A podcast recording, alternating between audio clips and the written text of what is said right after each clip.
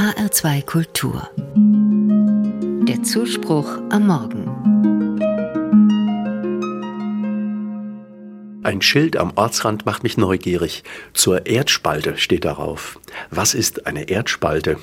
Es gibt Geysire, das sind heiße Quellen, die immer wieder Wasser aus der Tiefe der Erde ausspeien. Aber ein Geysir ist keine Erdspalte, denke ich. Was ist eine Erdspalte? Das Schild in Korbach in Nordhessen beflügelt meine Fantasie. Die antike Mythologie, die Sagen der Griechen und Römer blicken fasziniert und zugleich voller Schauder auf Zugänge zur Unterwelt. Helden wie Orpheus, Odysseus, Aeneas müssen sie bezwingen. Ich folge der Beschilderung und erreiche die Attraktion der Stadt. Auf einer Infotafel erfahre ich, um was es geht. Vor 250 Millionen Jahren haben Forscher herausgefunden, hat sich hier im ursprünglichen Gestein eine Spalte gebildet. Im Laufe von gewaltigen Zeiträumen haben sich darin zahllose Wirbeltiere abgelagert. Sie werden heute als Fossilien geborgen und erforscht. Die Erdspalte von Korbach, also kein Tor in ungewisse Tiefen, aber doch ein Zugang in die Urgeschichte der Erde. Die Erde tue sich auf und bringe das Heil hervor. An dieses Wort aus dem Jesaja-Buch in der Bibel muss ich dabei denken. Die Tiefen der Erde haben Menschen zu allen Zeiten bewegt. Noch Jules Verne lässt seine Helden zum Mittelpunkt der Erde reisen. Wie meint Jesaja, der Prophet, das mit dem Auftun der Erde, dem Hervorbringen des Heils? Dieses Bild taucht jetzt in den Tagen des Advents, der Zeit vor Weihnachten, immer wieder in alten Liedern auf. Der Retter soll kommen. Sein Erwarten verbinden Christen mit dem Weihnachtsfest.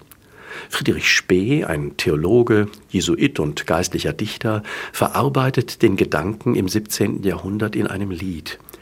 O Erd, schlag aus, schlag aus, o Erd, dass Berg und Tal grün alles wird. O Erd, herfür dies Blümlein bring, o Heiland aus der Erden spring. Ganz anders die ersten beiden Strophen seines Liedes. Taut ihr Himmel von oben, ihr Wolken brecht und regnet aus den König über Jakobs Haus. Auch das Prophezeiung des Propheten Jesaja.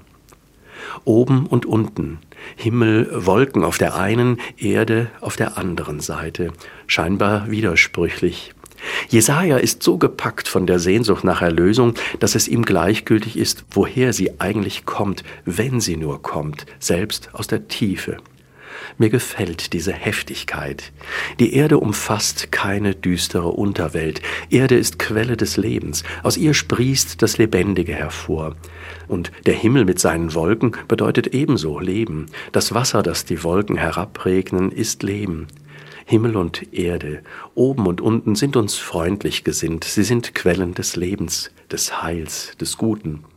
Mag sein, dass unsere Welt nicht oder nicht mehr heil ist, aber sie ist heilbar. Dazu kann ich beitragen. Auch so verstehe ich Advent. Die Bitte um das Kommen von Rettung schließt meine Bereitschaft ein, nach Kräften mitzuhelfen bei diesem Heilungsprozess. Vielleicht sind die Schlösser und Riegel, die der Heiland in Spees Lied abreißen soll, die Barrieren in meinem eigenen Denken und Tun.